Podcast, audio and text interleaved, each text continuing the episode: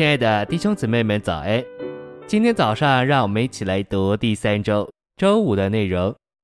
今天的经节是以弗所书四章十一到十二节。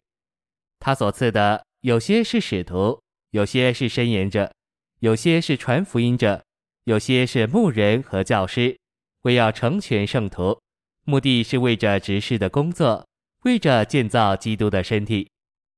晨星喂养。在以弗所书里，召会的启示有两个主要方面。第一方面是执事的工作，建造基督的身体；第二方面是我们属灵的生活，包含许多属灵的经历，使我们能过一种生活是符合、配得过召会生活的。在四章十二节，保罗不是说建造召会，那可能会被当成是指建立一个会或会集。保罗乃是说建造一个生机的身体，满了生命的身体。所有恩赐、使徒、申言者、传福音者，以及牧人和教师被赐下，乃是要成全圣徒做执事的工作，就是建造基督的身体。恩赐被赐下，是要成全每一肢体，无论大小、强弱、长幼。我们不该以为我们太小或太弱。不是基督身体上需要的。每一位信徒作为身体上的肢体，都是重要且需要的。今天所需要的是身体生机的建造。这建造不是直接借着做头的基督，或借着有恩赐的人，乃是借着所有的肢体。信息选读：我们需要思想，我们对主的爱是在必朽坏的事中，还是在不朽坏的事中？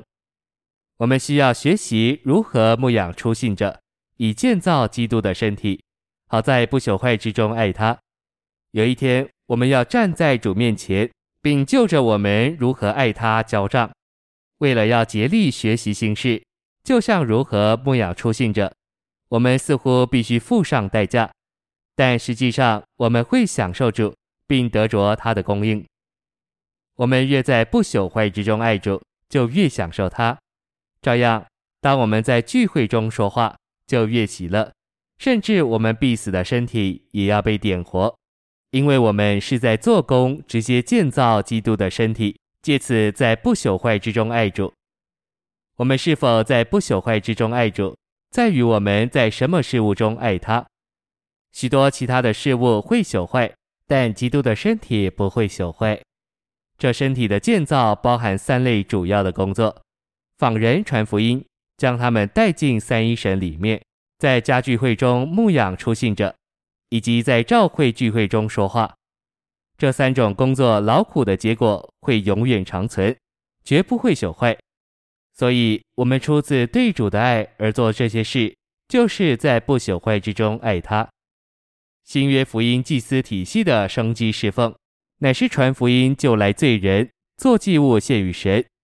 接着喂养他们，帮助他们长大，使他们能将自己当作活祭献与神，还要成全圣徒，使他们能做执事的工作，生机的建造基督的身体，并要带领圣徒申言为主说话，生机的建造召会。我们大家都要像使徒保罗一样，为这事劳苦奋斗，用全班的智慧，将各个圣徒在基督里成熟的献与神。这就是基督身体生机的侍奉，是全体的，是整个祭司体系的，个个都传福音救罪人，个个都喂养信徒，个个都成全圣徒，个个也都申言，使我们众人一同达到成熟的地步，基督的身体得以建造起来。谢谢您的收听，愿主与你同在，我们明天见。